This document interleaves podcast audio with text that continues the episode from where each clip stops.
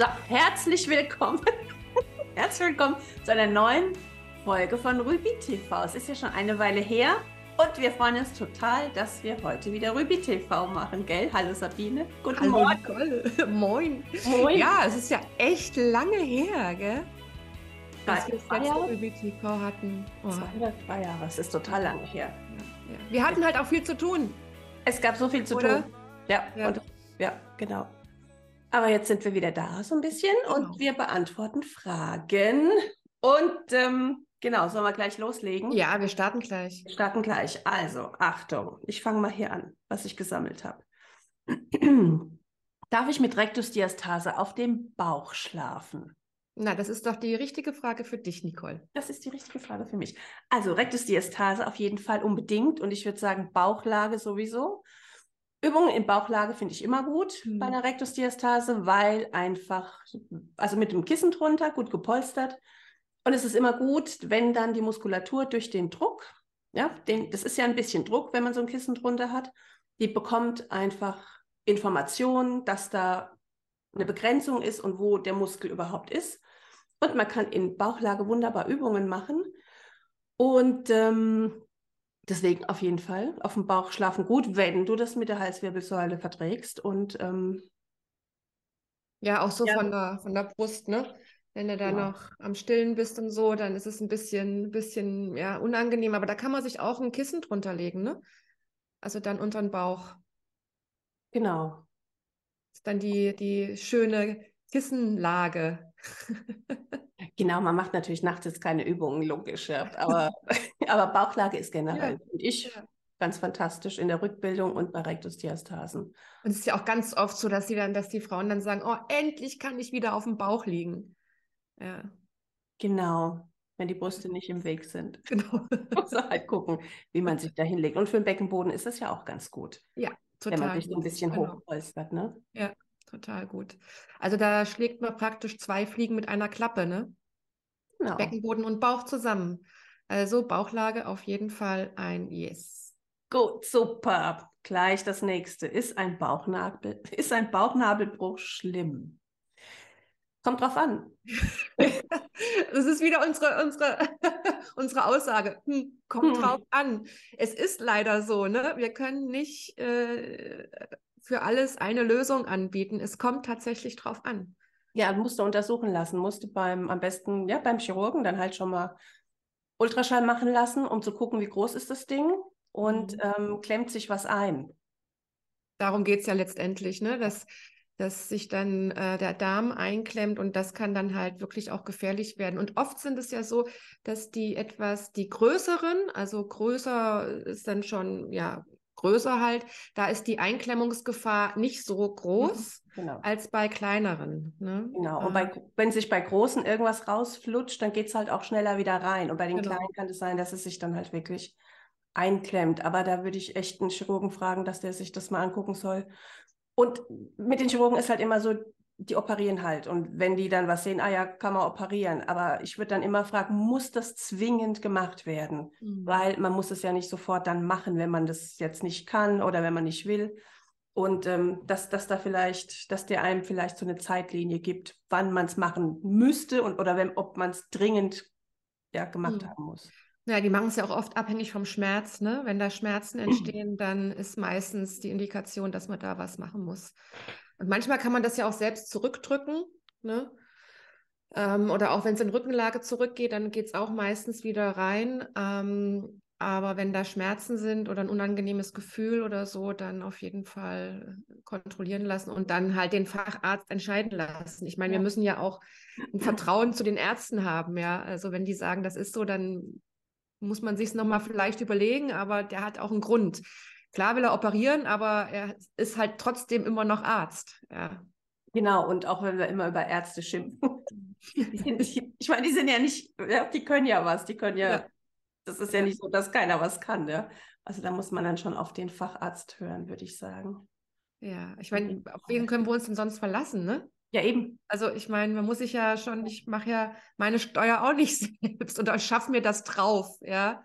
ja. Weil ähm, ich meine, ich kann nicht alles machen. Und da muss man einfach das an, den, an eine Fachkraft abgeben und äh, wenn man da ein Vertrauen zu hat, dann dementsprechend auch handeln, ja. Also ist meine Einstellung dazu. Genau, Facharzt fragen, zum Chirurgen gehen, abklären lassen, fragen. Zweitmeinung, ne? Ist immer ja, gut. genau. Und dann Ja. gucken. Genau. Ne? Okay, weiter geht's.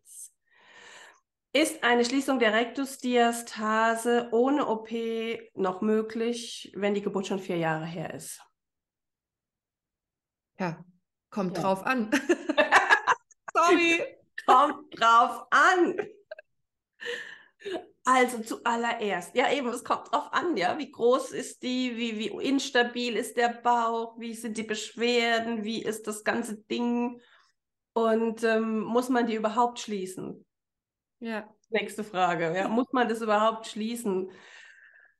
Ähm, Also möglich ist alles, würde ich mal sagen, aber, genau.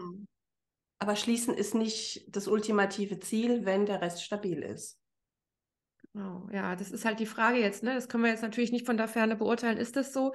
Also da ist es wichtig, dass man sich zu jemandem begibt, der sich damit auskennt, ähm, sich testen lässt, untersuchen lässt, um dann darauf folgend die, die Therapie und die Übung oder die Möglichkeiten auslotet und dann entsprechend halt handelt. Also das denke ich ist, ist, wis- ist wichtig dass wir, dass da einfach klar ist, okay, ich kann das jetzt nicht alleine entscheiden, ja, weil wir können jetzt nicht sagen, wie groß sie ist, wie instabil sie ist, ist da überhaupt eine Funktion, ist da keine, aber letztendlich können wir Muskeln immer trainieren, ja, wir können Muskeln immer wieder fit machen und ähm, wenn das möglich ist und dadurch eine Stabilität entsteht und sich dadurch vielleicht die Faszie auch wieder, dadurch, dass sie, wenn sie mehr Ladung bekommt, auch wieder dicker wird, ja, und in die äh, richtige Funktion kommt, kann die Rektusdiastase auch kleiner werden, aber muss sie das? Ja, also das sind, ne, das sind die Sachen, die einfach geklärt werden müssen von jemandem, der sich auskennt. Genau, am besten Bauchcheck-up machen lassen und gucken, was Ja. ist da wirklich an Rektusdiastase da und wie instabil ist das Ganze. Und da ist ja dann auch noch die Frage, was wurde ja, was wurde vorher schon gemacht an Übungen? Ist es alles schon ausgereizt an den Mhm. richtigen Genau, sage ja. ich mal? Hab, es wurde alles schon gemacht, dass man sagen kann, ey, da geht gar nichts mehr, weil ich habe alles gemacht, was man machen kann. Oder ist da einfach noch Luft nach oben, dass man mal mit anderen Übungen probiert oder mit ja, Check-up Mhm. und noch ein paar Tipps nochmal drauf gucken lassen und dass man nochmal einen ganzen anderen Ansatz hat, bevor man überhaupt an eine OP denkt. Ja, das ist auch ein wichtiger Faktor. Ich glaube, ähm, es gibt zwei Zahlen. Äh, die einen sagen nach sechs Monaten äh, durchgehendes Training und die anderen sagen nach einem Jahr ähm, Training. Wenn sich da nichts verändert hat, wenn es da persistierend ist, dann ähm, muss eine Operation oder je nachdem, wie ausgeprägt das ist, halt in Betracht gezogen werden. Also ich würde auch so sagen, zwischen sechs und einem Jahr, sechs Monaten und einem Jahr. Ich würde eher mal zu einem Jahr tendieren, aus der Erfahrung heraus. Aber wenn dann sich wirklich nichts tut und du hast alle Übungen gemacht und du hast alles ausgereizt, dann muss man natürlich weitersehen, weil wenn dich das auch in deinem Alltag beeinträchtigt, ja, dann, dann das soll natürlich nicht sein. Und dann gibt es da ja auch Wege, zum Chirurgen zu gehen, das Ganze nähen zu lassen oder wie auch immer, mit welchen Methoden, um das dann zu verbessern. Genau, und so allgemein jetzt nicht wegen den vier Jahren, sondern dieses eine Jahr oder die, also ich würde auch sagen, ein Jahr trainieren, Mhm. weil meistens dauert es einfach länger, als man denkt. Und ähm, das ist nicht ein Jahr nach der Geburt. Damit ist nicht ein Jahr Training nach der Geburt gemeint. Genau. Ein, Tra ein Jahr nach der Rückbildung, wenn, also und die, die Rückbildung auch jetzt nicht nach sechs oder acht Wochen, sondern wenn der Körper wieder normal ist, Genau. dann fängt man das normale Training an und die Genau. Stabilität aufzubauen und dann ein Jahr. Ja, also es bezieht sich nur auf den Trainings, äh, auf den Trainingszeitraum, dass wann der beginnt. Ne? Also das ist natürlich nicht am Anfang, sondern erst dann, wenn die Rückbildung erledigt ist, wenn alles fein ist und dann, wenn man dann anfängt zu trainieren, damit ist dieser Zeitraum gemeint, genau. Genau, wenn man auch anfangen kann, richtig zu trainieren. Genau. Ja, genau. Wenn man über den Kleinkram vielleicht auch raus ist. Ja, Ja. genau. Gut. Moment, ich gucke hier, weiter geht's. Ähm,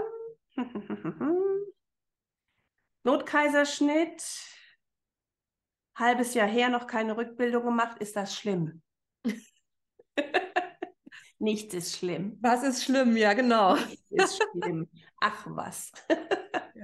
Also ich denke immer, es ist ganz gut. Also ja, klar ist es gut, wenn man vielleicht da schon am Anfang irgendwie was macht. Aber wenn das jetzt ein halbes Jahr her ist, dann hatte der Körper ja auch Zeit zu heilen und zu regenerieren. Und wenn das jetzt das erste war, was dran war, nämlich diese Heilung und, und dieses ganze Ding verarbeiten mit Notkaiserschnitt, das ist ja auch nicht ohne, dann ja, kann man jederzeit anfangen. Mhm. Es ist nie zu spät. Also egal ja. was, ne? es ist nie zu spät. Unser Körper ist da ähm, sehr gut aufgestellt. Es ist nie zu spät, ja. Und unsere, auch unser Gehirn macht das mit, ne? Die Plastizität unseres Gehirns, die machen mit bis ins hohe Alter, wenn wir sie trainieren und unsere Muskulatur genauso. Ja. Hast so tolle Wörter. Mhm. Die Plastizität, wow. Super. Ich komme aus der Neuro. Ja, ich auch. Gefällt mir gut. Okay. Ne, schlimm ist nichts. Keine Nein. Panik, man kann jederzeit. Genau, keine Panik. Genau. Erst heilen lassen, Sachen verarbeiten. Es ist dann in, in, dem Moment eher dran als Übungen machen. Mhm. Ne? Gut. Ähm, wann kann ich mich an schwerere Übungen wagen? Ich schmeiß dir den Ball zu. Wenn du die leichteren gut kannst. wenn die leichteren Übungen einfach gut gehalten werden können, wenn ausreichend Wiederholungen geschafft werden, wenn die Kondition der Muskulatur für die leichteren Übungen gut ist, dann kann man sich an schwerere Übungen rantasten. Aber da ist auch wieder die Frage, was verstehst du unter schwereren Übungen? Sind das dann gleich die Sit-ups und die Planks und die, ja, die, die krassen Übungen oder sind das Übungen dann vielleicht mit mehr Rotation oder ein bisschen mehr Kraft oder so? Mhm. Also da kommt es drauf an, würde ich sagen. Ja, also mit mehr Gewicht, auch wie immer, ja. Mit mehr Gewicht trainieren würde ich sowieso im ersten Jahr gar nicht so. Also das heißt schwerere Übungen, jetzt nehme ich fünf Kilo Hanteln, würde ich jetzt nicht machen und auch nicht als schwerere Übung bezeichnen. Bei mir sind schwerere Übungen eher so, wenn ich jetzt mal anfange in Bauchlage zu üben und dann in Rückenlage und so ganz einfache Sachen mache mit, ja, diese Heel Slides und Bein mhm. ausstrecken. Und wenn ich das alles gut halten kann, dann kann ich vielleicht dann auch mal so ein bisschen mit, ja, mit dem Terraband in die Rotation, wenn das funktioniert und wenn der Bauch stabil ist, wenn da die Rektusdiastase nicht irgendwie komische Sachen macht und sich nicht das Gewebe monstermäßig durchquetscht bei so Übungen, dann kann man dann auch schwerere Übungen machen.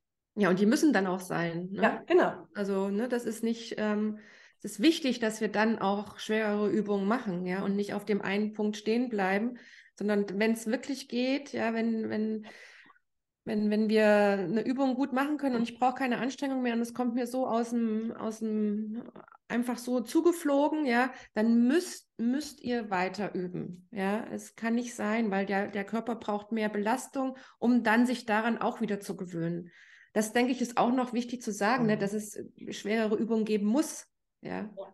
Genau, aber halt nicht von den einfachen Übungen zu, zu den total krassen Übungen. Genau. Ja, ja, wie immer, erst aufbauen. Und auch da wieder, wenn man sich unsicher ist, wie, wie sich die Sache verhält, Check-up machen lassen, jemand drauf gucken lassen und der sagt, ey, das ist vielleicht doch noch ein bisschen zu arg für dich. Oder ja, vielleicht solltest du jetzt unbedingt mal noch ein bisschen was Schwereres machen, damit die Muskulatur ein bisschen ja, gefordert ist. Ja, ja. Ja. ja, neulich kam auch eine Patientin, die hatte auch Rektusdiastase schon lange und hat alle Übungen super gemacht und ähm, kam dann nicht mehr zur Behandlung und kam dann irgendwie drei, vier Monate später nochmal und meinte, oh, Sabine, es hat sich überhaupt nichts getan und ich bin total unglücklich. Und dann habe ich gesagt, ja, was hast du denn gemacht? Naja, die Übung, die wir besprochen haben. Und es war am Anfang, ne? Und die hat sie fleißig weitergemacht. Die konnte sie toll. War wirklich super. Aber sie kam nicht weiter, weil sie natürlich nicht gesteigert hat. Ja. Und das ist halt wirklich, und da manchmal hängt es dann auch an dieser Steigerung, dass es nicht besser wird.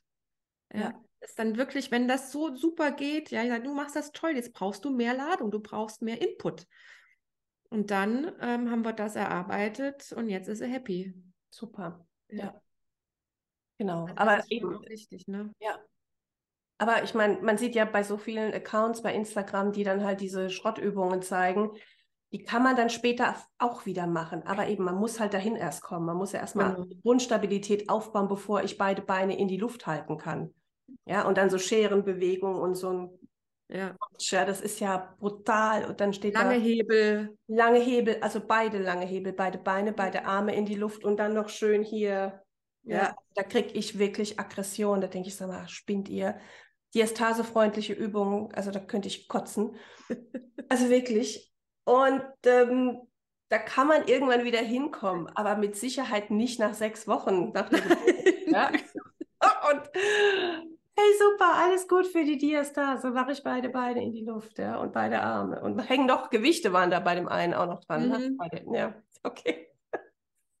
Gut, also, nächste Frage. Ja.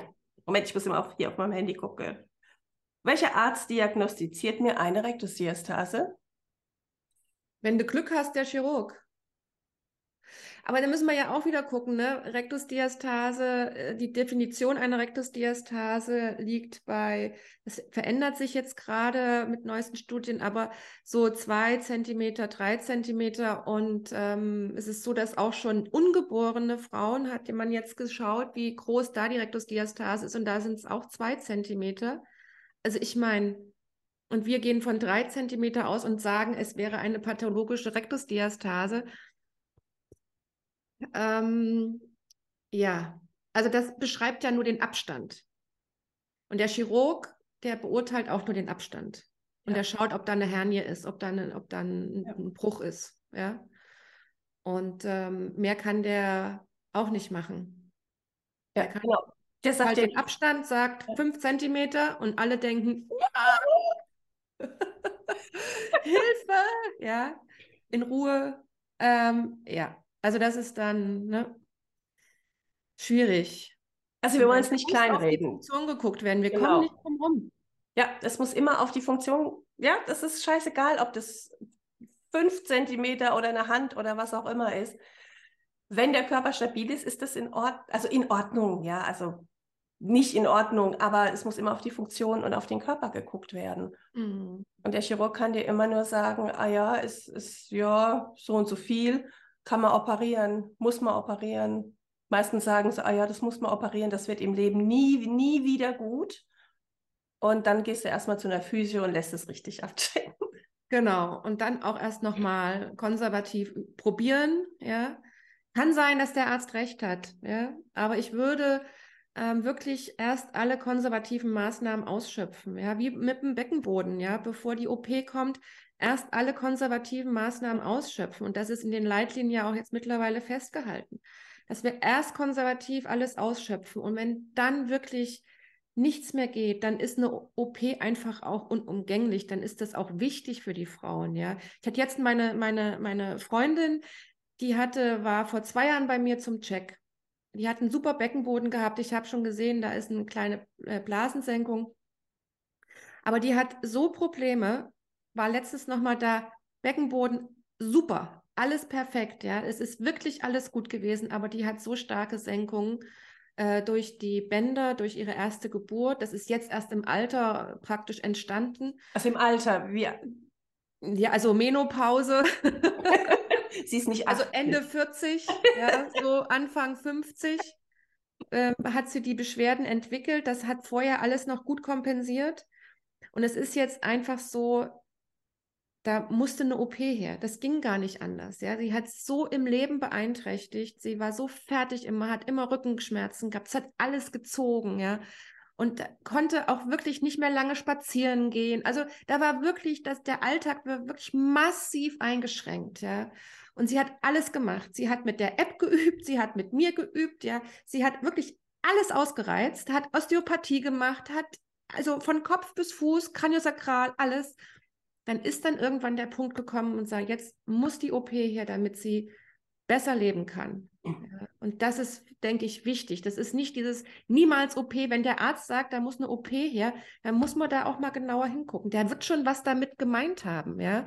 Also dann auch zu sagen, ja, der Arzt äh, hat, kommt, ich soll zur OP und ich als Physio sage, nee, nee, musste nicht. Also das würde ich mich niemals trauen, ja. Ähm, wenn der Arzt, wenn Patientin zu mir kommt, die sagt, ich muss operiert werden, der Arzt hat es gesagt, können, können Sie mal gucken, dann gucke ich und nehme das ernst, ja. Aber ich würde nie der Patientin sagen, nee, du brauchst keine OP. Also das, das ist nicht, liegt nicht in meiner Kompetenz, ja. Ich würde dann einfach wirklich versuchen zu üben, noch konservativ zu fragen, ist alles ausgeschöpft? Wenn ja, dann, dann ist das der Weg. Das ist ja auch nicht weiter schlimm in dem Sinne, ja. ja. Was genau haben die gemacht? Operation helfen zu lassen. Hm? Was genau haben die für eine OP gemacht dann? Die haben, ähm, die sollte erst ein Netz rein, aber das wollte sie dann nicht und die haben alles gerafft und aufgehängt und festgenäht. Mhm. Und geht's dir jetzt gut? Ja. Gut, super. Viel, viel, viel, viel besser, ja. Ja. Also da haben wir auch in Frankfurt einen ganz guten Arzt, der das macht. Ähm, also da war sie sehr zufrieden. Und klar, sie hat jetzt immer noch hier und da mal ein paar Probleme, aber es ist jetzt auch erst drei Monate her. Ja, das ist ja keine Zeit für sowas. Nee, eben. Das aber auch, genau. das war wirklich auch ein Segen, dass es das auch gibt, ja. Dass das funktioniert. Eben, eben. Genau. Jetzt wollte ich gerade noch was sagen, jetzt habe ich es vergessen. Genau, auch umgekehrt. Wenn jetzt, wenn jetzt eine Physiotherapeutin zu jemandem sagt, ach, ich glaube, das muss dringend operiert werden, das ist ja. genauso schwachsinnig. Ja. Ja, das können wir uns doch gar nicht anmaßen, sowas zu sagen. Nee. Ja. Also das ist wirklich, da unsere Kompetenz geht bis zu einem gewissen Grad und alles, was darüber hinausgeht, muss weitergehen, ja. Und äh, da können wir keine, keine, wir dürfen ja eh keine Diagnosen stellen, ja. Ähm, ich fühle mich auch nicht in der Lage dazu, eine Diagnose zu stellen. Ich kann es mir denken, ja. Ich kann es äh, sagen, also ich kann es nicht sagen, ich kann es mir denken, ähm, aber sagen, ich bin kein Arzt. Punkt. Genau, willst du vielleicht kurz deine Story mit dem Levator-Abriss erzählen? Weil dann können wir nämlich eine Überleitung machen zur Frage, ja, was ist genau. mit Levator-Abriss? Was mache ich? Was für Übungen und wie geht es weiter? Aber da ist es, Levator-Abriss ist auch wieder, kommt ganz drauf an. also nicht jeder Levator-Abriss ist eine Katastrophe. Es gibt sicherlich Frauen, die davon schwerst betroffen sind, gar keine Frage. Ähm, aber so ein Levator-Abriss kann man nun einfach mal leider nicht mehr annähen. Ja, wenn wir sehen, der Levator setzt, die einzelnen Muskelteile setzen am, am Knochen an, da können wir nichts nähen. Ne? Und äh, ich hatte eine Erfahrung, wo ich auch wieder über mein Wording nachdenken musste. Ähm, ich wurde untersucht und die ähm, Dame hat dann zu mir gesagt, ah, du hast da irgendwann was gehabt bei einer Geburt, da ist ein bisschen was abgerissen. Da war mal eine Verletzung. Und ich so, aha. Und ich muss sagen, ich habe keine Probleme mit dem Beckenboden. Ja, ich war nach meiner zweiten Schwangerschaft inkontinent, habe ich alles wieder hingekriegt. Ich bin ähm, fit, ja, was das angeht. Ich habe einen guten Muskeltonus. Also ich habe auch null Probleme. Weder beim Husten, beim Niesen, beim Rennen, beim Springen, beim Konzert äh, um die Wette hüpfen, ja. Ähm, in die in den in den Mesh Pit gehe ich nicht mehr, aber ähm, also ich habe keine Probleme. Und dann hat die das gesagt. Und dann war ich so, oh. Mhm. Und dann waren noch vereinzelt ein bisschen weiter hinten am, am Coccygeus ein bisschen Schmerzen. Ich sagte, hm, das könnte sein, dass das ja kompensiert, ne? Und danach bin ich dann raus und habe mir so gedacht, Mist.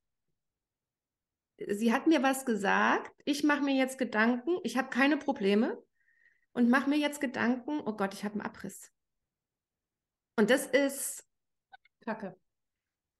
Äh, ich meine, ich kann, ich kann damit um, ich kann damit umgehen, obwohl es mir, mir auch was ausmacht. Ja, trotz allem weiß ich ja, ne, dass alles gut ist und dass ich äh, auch jetzt in der Menopause trotzdem trainieren muss und das mache ich auch, ja, und so weiter.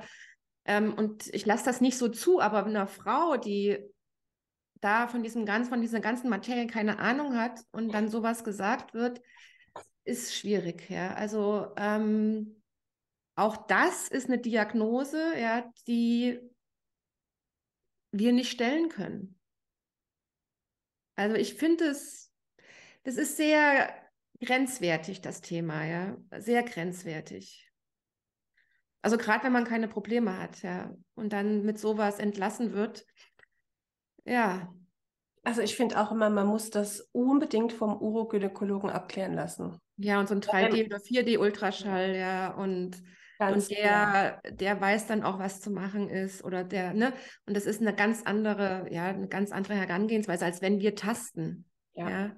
Genau, klar, ähm, ihr könnt natürlich auch Ultraschall machen. Ich mache ja keinen Ultraschall. Ja, das siehst du aber nicht im aber Ultraschall so. Also du eben. kannst den, den Schallkopf ein bisschen querstellen, dann könnte man das sehen, aber ich muss dir ehrlich sagen, ich mache das nicht, weil ich, oh. Äh, wenn ich dann auch was sehe, ja, dann oder fühle oder so, ja, ich, ich, ich schicke dann einfach nochmal weiter zu einer Kontrolle oder so, dass ich sage, ich bin mir nicht sicher oder das sage ich noch, auch noch nicht mal, ja, sondern äh, wir, wir gucken mal, gehen nochmal zu einer Ärztin, lass dann nochmal checken. Also ich versuche das überhaupt nicht zu bewerten, ähm, um die Frauen nicht zu verunsichern, ja, und das finde ich extrem wichtig. Ich meine, was das mit was das, das im Brain macht, ja? Ja, vor allem gerade wenn jetzt jemand Beschwerden hat, dem, ja, wenn es, wenn es jetzt einer Frau richtig schlecht geht und sie geht zu jemand, also nicht, geht jetzt nicht direkt ins Beckenbodenzentrum oder zum Urogynäkologen, und dann sagt eine Kollegin von uns, oh, ich glaube, du hast einen Levatorabriss. Ey, Katastrophe, das kannst du nicht ja. sagen, das kannst du nicht bringen. Nee. Ja, also von daher, egal was, erst mit dem richtigen, richtigen Ultraschall abklären lassen und dann gucken. Ja. Genau, und dann, okay, was sind die, ähm, vor, wie ist dann die Vorgehensweise? Ja, Training. Ne, das muss natürlich irgendwie kompensiert werden, ja. Kommt ganz drauf an, wie groß. Pessar, ne, je nachdem, wie das, wie das ausfällt, aber das wird dann auch der, der Arzt einem sagen und natürlich Training, klar. Also das, was da ist, müssen wir erhalten, ja. ja. Ganz klar. Und wie ist es, wenn es asymmetrisch wird mit dem Training? Wie, wie wahrscheinlich ist es, wenn du trainierst und trainierst, dass die eine Seite, die halt noch da ist, überaktiv wird? Und ja, es ist ja meistens nicht ganz weg. Mhm. Ja, es ist ja noch, also ne, das ist ja abgerissen. Ne? Ähm, ja, muss man halt schauen, ja. Also ähm, kann man natürlich auch noch mal dann palpieren, kann man gucken links, rechts, wie ist der Unterschied, ne? Macht das Symptome? Wichtig, ja. Macht das überhaupt Symptome? Wie wirkt sich auf den Körper aus? Ne? Mal so ganz im Ganzen schauen. Ähm, also das ist jetzt auch sehr ja, schwammig eigentlich, ne? weil man muss schauen, wie, wie, wie stark dieser Abriss ist, was beeinträchtigt ist, wie beeinträchtigt mich das. Ähm, merke ich es überhaupt, ja. Aber dann trotzdem dranbleiben, ne? das ist ganz klar. Genau, das Problem ist immer, oder nicht das Problem, die Sache ist ja immer, macht es überhaupt Symptome? Und wenn jetzt irgendjemand feststellt, oh mein Gott, es ist auf der Seite mehr und auf der Seite nicht, aber du hast nichts. Ja, das, ich meine, das ist ja, das ist ja dann tatsächlich immer so ein Ding, was Orthopäden immer so gern sagen. Wenn sie so weitermachen, dann haben sie in 20 Jahren das und das. Ja. Das weiß kein Schwein, was du in 20 Jahren hast. Ja. ja. Also das, das sind dann immer so Pseudoprognosen, die wahrscheinlich nie eintreten und also nicht verrückt machen. Ja. Erstmal Ruhe bewahren. Erstmal Ruhe bewahren, es gibt immer eine Lösung und dann vor allem echt Beckenbodenzentrum, Urogynäkologe und dann auch da mit einer Beckenbodenphysiotherapeutin das Ganze angehen und gucken, was braucht der Beckenboden überhaupt. Ja. ja, wir können jetzt von hier aus nicht sagen, ja, du musst jetzt die und die Übungen machen, mhm. weil wir wissen ja gar nicht, wie die Situation ist. Und nur weil es bei der einen Frau so aussieht, ja, sieht es bei der anderen nicht genauso aus. Oder die hat ganz andere Verhältnisse in ihrem Becken oder Beckenboden. Genau, ja, die Beckenstellung, ne? Wie ist ja. das? Ist das wie auf kurz nach der Geburt, ist das noch in der Geburtsstellung? Keine Ahnung. Da gibt es so viel, ja, was wir uns angucken müssen, ja. ähm, um dann auch entsprechend zu behandeln, ja, und dann einen Plan aufzustellen. Genau. Ja. Genau, und, und ich sage jetzt mal so globale Übungen. Ich meine, du hast deine App mit Übungen, ich habe meine Online-Kurse mit Übungen so ganz normale globale Übungen, wo man sagt, ja, mach das und das und das, das kannst du sagen bei Leuten, die eigentlich nichts haben. Mhm. Ja, weil würde ich auch sagen, jetzt mein Kurs ist jetzt super für Rückbildungsübungen und auch für später noch ganz immer wieder diese stabilisierenden Übungen machen. Aber es ist keine Therapie für, für eine Diagnose. Mhm. Ja, das also, man darf da so Sachen dann auch nicht verwechseln, dass man sich jetzt eins nach dem anderen kauft und hat eine schwere Diagnose, hat es aber nie abklären lassen und macht jetzt einfach ja. beim Internet und guckt, was also man das, Also ich denke, ne, mit der, das ist mit der App zum Beispiel kann man nichts falsch machen. Ja. ja. Aber das ist natürlich kein zielgerichtetes Training, ne? Genauso, ne? Das ist kein zielgerichtetes Training. Ähm, ähm, das deckt das Grobe ab und es genau. deckt sehr viel Wissen ab, was auch wichtig ja. ist. Ist ja bei dir auch so, ne? Ja. Also dieses Wissen ist ja auch wirklich wichtig darum, ähm, aber das ist natürlich kein zielgerichtetes, auf die Person zugeschnittenes Training. Das ist ganz klar. Ja, das kann, können solche Formate ja gar nicht leisten. Aber es ist gut, dass es sie gibt, ja. Ähm, dass, dass wir da auch eine, eine Ressource haben, zu sagen, hier, guck dir das an, das hilft dir jetzt erstmal, bis wir weitergehen, weiter, ja. Genau, das sind Grundlagen, das sind Grundlagenübungen bei uns beiden. Ja, mit denen kann man eigentlich nichts falsch machen, weil Ja. irgendwann muss man auch damit wieder anfangen, egal was man hat. Ja. Aber es ist halt kein genau zielgerichtetes Ding und ja, Das viele, ist keine Therapie letztendlich, ne? Also das ist die Abgrenzung, würde ich, ne, würde ich so sehen, ja. genau, es ist, es ist nicht nur keine Therapie, es ist halt auch, man kann nicht jedes Problem wegturnen. Ja, man braucht auch, man braucht auch Behandlungen. Ja, man muss ja. Ja. auch mal als Physio, man muss ja auch mal Muskeln anfassen und mal durcharbeiten oder Ja, das ist super, dass du das sagst, ja. ja, ein paar Mhm. andere Sachen machen und nicht nur immer ständig, oh, was trainiere ich, was trainiere ich und dann geht es trainieren und denen, trainieren und denen und aber da gehören noch so viele andere Sachen dazu. Ja, ja. ja auch, auch beim Beckenboden ist es nicht nur das Training, ja, es gehören ja noch andere Sachen dazu. Was ist mit der, was ist auch mit dem, mit dem, mit dem Körper, was ist mit dem, mit der, mit der Lunge, mit dem Diaphragma, mit dem Magen und ne, was macht der Thorax und, und was machen die Faszien? Also da muss man auch gucken. Und wenn da irgendwas ungleich ist, dann kannst du so viel tun, wie du willst. Und es wird vielleicht nichts. Ja, nicht pauschal, aber dann hängt es vielleicht doch noch irgendwo, wo man nochmal Hand anlegen muss und nochmal behandeln muss und der Patientin helfen muss. Ja, Ja, genau, da hilft vielleicht eine Behandlung vom Zwerchfell. Oder ja genau. hast du in deinem neuen Kurs zum Beispiel auch? Habe ich in meinem neuen Ja, Kurs, genau. neuen Kurs. Kurz übergreifend. Danke. Hast du in deinem neuen Kurs? Aber der Kurs ist für Therapeuten und Hebammen. Genau. Ja, genau. Ja. Gut, auf zur nächsten Frage. Einen kleinen Moment. Ich muss erst gucken, das geht immer wieder aus hier. So.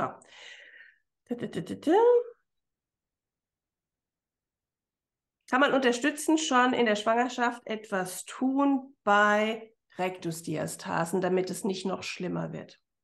Was ich ja neulich gehört habe, ganz kurz, muss ich gerade mal einwerfen, da war ja die Frage, kann ich ein, ein, ein Gurt auch in der Schwangerschaft tragen, damit meine Rektusdiastase nicht groß wird? Also ein Gurt, ich finde, also es gibt ja Gurte und Gurte. Es gibt ja zum Beispiel, ich nenne jetzt Namen, ich mache jetzt Werbung, weil, weil der einfach der Gurt ist, den man so trägt. Dieser Lombarmon, dem, der trägt den Bauch von unten. Ja, der hilft, der stabilisiert den Rücken und trägt einfach, der ist unterm Bauch und der hält den Bauch, damit er nicht so schwer ist. Auch das hilft bei Rektusdiastasen, damit es nicht so runterzieht. Und Hm. ja, wenn der Bauch echt groß und schwer ist und überhaupt, wenn man Rückenschmerzen hat. Aber einen Schnürgurt in der Schwangerschaft, und das machen anscheinend Leute, ja. Ja. es gibt Leute, die machen Gurte in der Schwangerschaft, damit die Bauch. Rektusdiastase klein bleibt. Ich meine, wie bekloppt ist denn das? Also ich meine, man muss ja überlegen, ne? Das ist ja, das muss sein. Die, Rekti, die geraden Bauchmuskeln müssen sich voneinander entfernen, damit das Baby wachsen kann. Das ist physiologisch. Und wenn da was dagegen ist, weil, die, weil man Angst vor einer Rektusdiastase hat und der Bauch zugeschnürt wird, ich meine, da brauche ich jetzt nicht mehr viel zu sagen, oder? Nee, aber anscheinend ist es ja nicht klar. Ja. Weißt du? Also ich meine, da muss ich echt durchatmen, sonst kriege ich Schnappatmung, ja. Also Ja. das ist, du kannst doch nicht, ein, und vor allem, man macht es ja nicht an einem Tag. Du machst es ja dann jeden Tag. Mhm. Du machst es ja dann den gan die ganze Zeit, weil du denkst, deine Rektusdiastase wird schlimmer und schlimmer. Die, je mehr Baby da kommt, je größer dieses Kind ist, je größer der Bauch ist, desto weniger wirst du die Rektusdiastase merken, weil einfach so eine Spannung drauf kommt. Wie es Ja. dann danach ist, muss man sehen. Das Mhm. heißt nicht zwingend, dass es schlimmer wird nach der zweiten Geburt. Aber da kommen wir wieder zurück während der Schwangerschaft. Also zurück zu der Frage, ähm, kann man schon während der Schwangerschaft was machen gegen die Rektusdiastase? Genau, kann man schon während der Schwangerschaft was machen gegen die Rektusdiastase? Also kein Gurt. kein Gurt, bitte kein Gurt. Also kein Bauchgurt, der den Bauch zusammendrückt, ja. So ein, so ein Hebegurt, ne, und so ein Unterstützungsgurt von unten, das ist alles super, kann man machen, ja. Ja, oder halt eine festere Schwangerschaftshose, aber Genau. soll ja. nichts irgendwie diesen Bauch einquetschen. Ja. Ja, also ja. Also man kann machen. was machen. Ja, man kann was machen mit Gurt, aber mit einem anderen Gurt. Ja, aber man kann auch mit Übungen machen. Man Ja, kann ja, natürlich. trotzdem weiter üben. Genau, man kann ja schon einfach mal den Körper vorbereiten und genau die Übungen üben, üben die man hinterher auch machen kann. Genau. Ja. Ja, in, in der Schwangerschaft sind die Frauen eigentlich sowieso fast stabiler und belastbarer als hinterher, finde ich. Hm. Ist mir aufgefallen. Ja, erstmal, fast ja. viel mehr Übungen machen als hinterher. Hm. Ja, und es ist, ich weiß es jetzt nicht, wie die Studienlage, wir lieben ja Studien, ne, Nicole. Wie die Studienlage ist. Das war ironisch. Aber bei dem, beim Beckenboden ist es zumindest so, dass wirklich das Beckenbodentraining in der Schwangerschaft existenziell ist für die Geburt, für die Zeit danach. Ja, also da gibt es auch ähm, valide Studien, die standfest sind. Die Nicht das, mit neun Leuten oder so. Ja, genau. Die das äh, auch sagen, wie wichtig schon in der Schwangerschaft das Beckenbodentraining ist. Also genau. Training im Sinne Beckenbodenwahrnehmung und Training. Ähm, ne? Also das ist schon, das gibt, wenn ich das damals gewusst hätte schon, vor 23 Jahren, ähm, das wäre cool gewesen. Aber das wissen wir jetzt. Das ist auch gut so. Und für alle da draußen, wenn ihr schwanger seid, macht Beckenbodentraining. Genau, das war nämlich auch die nächste Frage. Wie kann man den Beckenboden in der Schwangerschaft schon trainieren? Ja. Und da sind natürlich auch diese globalen Übungen gut, ne? was wir eben schon angesprochen haben. Also zum einen Rektusdiastase und dann ähm, ähm, Beckenboden, Pelvic Flow App kann man machen.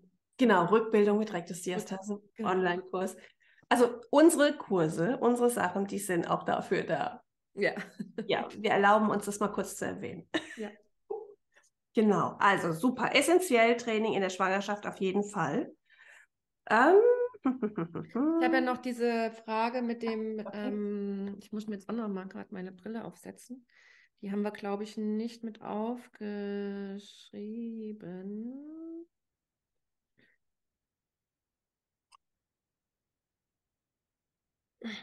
Ähm, genau, Pelvi Power oder Emsella. Pelvi Power und Emsella sind ja so äh, Geräte. Der Emsella ist so ein, äh, basiert auf so Magnetresonanzaktivierung des Beckenbodens. Ähm, das ist sicherlich gut. Ja, ich hatte jetzt auch gestern, nee, vorgestern eine Patientin, die das ausprobiert hat. Die fand es auch ganz gut, ähm, weil es überall zuckt und so. ich habe sie jetzt nicht näher gefragt. Ups. ähm, aber ähm, sicherlich ist das als Ergänzung nicht schlecht. Es ist halt wahnsinnig teuer. Und es ersetzt natürlich kein, kein Training im Sinne, dass der Beckenboden wieder lernt, was er machen soll. Also so ein motorisches Lernen, dass es wieder automatisch geht das kann so ein Teil natürlich nicht, ja. Ähm, und das ist eine Unterstützung, würde ich jetzt so per se sagen, ist okay, aber alleiniges Training reicht nicht aus. Reicht nicht aus. Ja, also da muss schon noch was, man muss ein bisschen mehr her, dass der Körper das auch wieder lernt und dass wir, dass unser Beckenboden wieder weiß, was er machen soll. Und das können wir ihm wieder lernen, weil er wusste es ja mal ähm, und genau, das ist so mein, mein Statement dazu. Weißt du da noch was drüber? Nee. Ich denke, man muss doch nicht jeden neuen Trend mitmachen und ja, du musst da dann wahrscheinlich immer drauf gehen, ne? Weil wenn du aufhörst, geht das ja auch wieder weg. Also, ne, das ist ja, das wird trainiert. Das ist im ersten Moment super, weil die Muskulatur kräftiger wird. Du lernst zwar nichts dabei, aber für eine Zeit, wenn du damit aufhörst ähm, und du das nicht mehr machst, Muskulatur, die nicht benutzt wird oder nicht in dem Sinne benutzt wird, wird weniger. Und das ist dann auch wieder, dann bist du wieder da, wo du angefangen hast und hast, weiß weiß ich, wie viel Geld da investiert. Also das muss, wenn dann zusammen mit einer, mit einer, mit einer, mit einer, mit einem Training, was das motorische Lernen aktiviert. Und dann, warum nicht? Ja, das ist wahrscheinlich wie mit jedem Training, wo du nur Muskeln aufpumpen willst. Ja. Ne? Das ist genau. ja nur genau. Aufpumptraining. Ja. Also nee, da kenne ich mich mit so Sachen. Also, weil ich mag immer so neue Trends. Ich mag das immer nicht. Ich finde, das ist nur. Das meiste kostet alles einfach Geld und dann musst du trotzdem das gescheite Training machen. Mhm. Okay, siebte Woche, Postpartum, Zystozele und Rektozele, Grad 2. Die Frage ist eigentlich, was darf sie machen? Wie lange spazieren gehen? Darf sie singen, tanzen? Was ist da angesagt? Also Grad 2, wie ist das versorgt? Ist da was versorgt? Wäre es gut, das zu versorgen mit einem Pessar?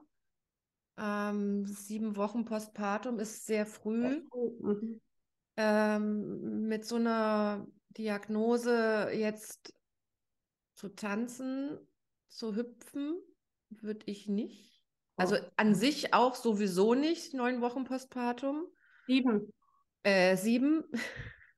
Wenn das diagnostiziert ist, wird die Ärztin oder der Arzt ja wahrscheinlich auch was angeboten haben, um das zu unterstützen, sprich mit einem Pessar.